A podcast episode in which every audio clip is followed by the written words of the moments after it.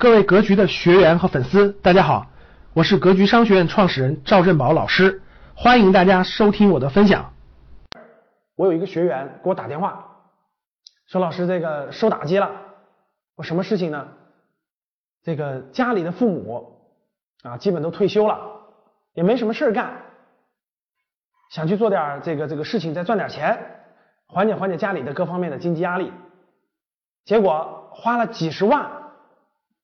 啊，通过看广告，通过网上查资料，加盟了一家所谓的餐饮吧，结果没有三个月的时间，几十万打水漂了。这位同学说呢，这几十万是他们家里很多年的积蓄啊，对家里可以说是伤筋动骨的影响。我就问了两个问题，我对他，第一个，我说你爸妈以前下过海吗？经过商吗？做过哪怕小生意吗？这位学员说没有。第二个，我说问题说，你爸妈以前或者你爸妈身边的人，包括你以前有过餐饮行业的从业经验吗？这位学员回答说没有。当问完这两个问题，大家就知道这叫第一笔学费，对不对？我又问了他第三个问题，我说你们加盟的这个品牌的餐饮，你们经过多长时间的考核？学员回答我说，由于爸妈比较着急啊，先租了店铺，不知道这个店铺应该干什么，后去找项目。所以非常匆匆忙忙的选择了一个餐饮的一个加盟的项目。啊，当他回答完我这三个问题，我就基本明白有今天的结论的原因是什么了。我说，目前为止啊，你你爸妈那边觉得是自己的经营能力各方面不行呢，还是说这个项目有问题呢？其实他回答，他觉得都有问题。他说很多事情被这个项目给忽悠了，再加上自己没有经验，所以造成了今天的失败。相信。我刚才举的我们这个学员的案例，我们很多人都经历过，很多人的身边的亲戚朋友都有过这样的事情，对吧？再来一个，大概在半年以前啊，也是我这个学员，我去南方出差的时候，跟他一块儿交流，他在深圳。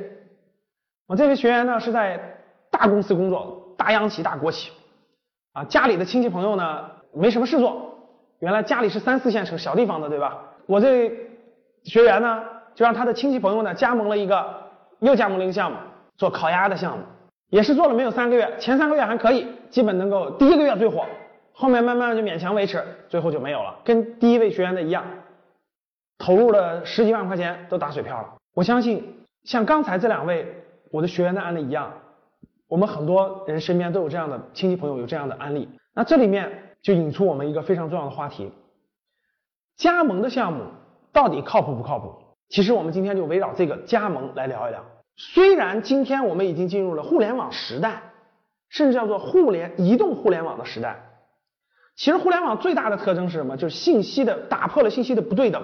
无论你在北上广深这样的一线城市，还是在三四线城市，信息都是可以自由流动的，对吧？信息可以随时可以获得获取。但其实呢，我们虽然在互联网的时代，获得信息那么的容易。但其实，在在整个中国大地上，这个信息还是有非常非常大的差距的。特别是稍微专业一点的信息，其实很多人是不了解的、不知道的，或者没有过那个经验体会，他不知道那个是什么意思，不理解的。所以中国有一个特征，就是社会的层级其实是非常明了的。生活在一二一线城市的人，北上广城市的人，每天关注的。问题每天关注的资讯和三四线城市的，我问大家一样吗？生活在三四线城市的人每天关注的信息、了解的信息和情况，跟生活在农村的四五线城市、乡镇农村的一样吗？其实完全不同。我给大家举个例子，大家可能就理解的更深刻了。比如说，我们说一个关键词叫苹果。当你对一个人说出苹果的时候，大家去做个调研，一线城市的人。当你第一说出苹果的时候，可以说百分之八十以上的人第一反应是苹果手机。当你到三四线城市说出苹果的时候，大家去做个调研就会发现，有有一半的人第一反应是苹果手机，有另一半人的第一反应是就是苹果吃的苹果。当你再到五五线城市、乡镇、农村去，你说出这个词的时候，你会发现只有百分之三十多的人第一反应是苹果手机，其他的人是我们吃的苹果。同样的，类似于很多很多的词汇，其实大家发现，不同生活在不同环境当中的人，生活在不同的城市的人，他们对不同的信息的概念是不完全不一样的。由于中国的这个一线城市、二线城市、三线城市、乡镇、农村非常的广博，所以信息量是完全不匹配的。这就有一个很大的情况的出现，由于信息的不完全的通畅，所以很多人对于一些新新新鲜的事物，对一些这些事物是否是真实的、有问题的等等是不了解的。这是第一。第二，很多人的工作经历和接触的环境是不一样的。我给大家举个例子，比如说你是一个生活在一线城市的白领人群，那你接触就会接触到非常多的新鲜事物。互联网圈的，对吧？移动互联网圈的、时尚圈的等等等等，你会接到很多新鲜事物。如果你是一个在中国三四线城市的普通事业单位或者体制内工作的人，其实你的信息量很有限，接触不到那么多的这个新鲜事物。所以有一天，如果一个三四线城市的事业单位的人跳出来要做一个做其他事情，要创业的时候，要下海的时候，要接触新鲜事物的时候。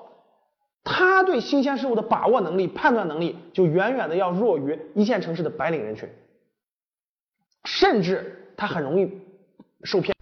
感谢大家的收听，本期就到这里。想互动交流学习，请加微信三幺幺七五幺五八二九三幺幺七五幺五八二九，欢迎大家订阅收藏，咱们下期再见。